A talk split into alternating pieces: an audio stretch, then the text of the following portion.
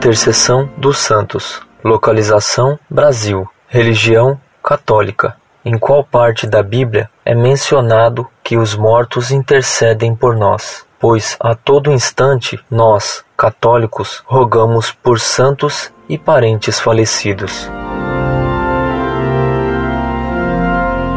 Prezado Senhor, louvado seja nosso Senhor Jesus Cristo. Em primeiro lugar, convém distinguir entre mortos e mortos. Como existe morte física e morte da alma, os que morrem em pecado mortal estão mortos duas vezes, enquanto que os que morrem na graça de Deus estão mortos apenas fisicamente. Por esse motivo é que nosso Senhor Jesus Cristo diz que Abraão, Isaac e Jacó, mortos há séculos, estavam vivos quanto à alma. Eu sou o Deus de Abraão, o Deus de Isaac e o Deus de Jacó. Ele não é Deus dos mortos, mas dos vivos. E se os que morreram na graça de Deus e são santos permanecem seus amigos, então é claro que podem interceder pelos homens da mesma forma que o fazia quando estavam vivos na terra. É o que se lê na Escritura a respeito da intercessão dos vivos, quando Deus ordena aos amigos de Jó que recorram à intercessão de Jó para serem atendidos por ele. Ide a meu servo Jó e oferecei um holocausto por vós, e meu servo Jó orará por vós. Admitirei propício a sua intercessão, para que se não vos impute esta estultícia.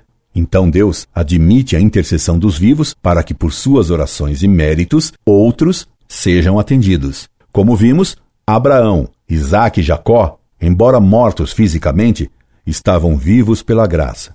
Portanto, eram capazes de rogar pelos demais homens.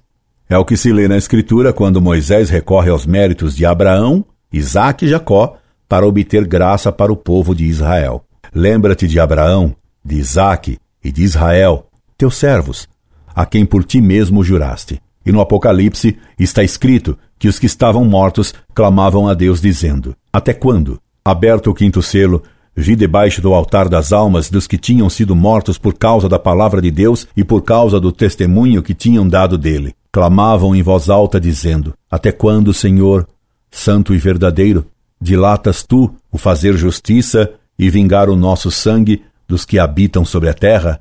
Apocalipse, capítulo 9, versículos 9 e 10. Logo, os mortos fisicamente, mas vivos, pela graça, podem clamar a Deus e interceder pelos homens. E nós vivos também podemos rezar por nossos mortos, como se lê no segundo livro dos Macabeus, em que Judas Macabeu manda oferecer um sacrifício pelos que tinham morrido numa batalha por terem cometido pecado não mortal. Segundo o livro de Macabeus, capítulo 12, versículos 41 e seguintes. Colocando-me à sua disposição e esperando ter elucidado a questão posta, subscrevo-me. Incorde Jesus Semper, Orlando Fedeli.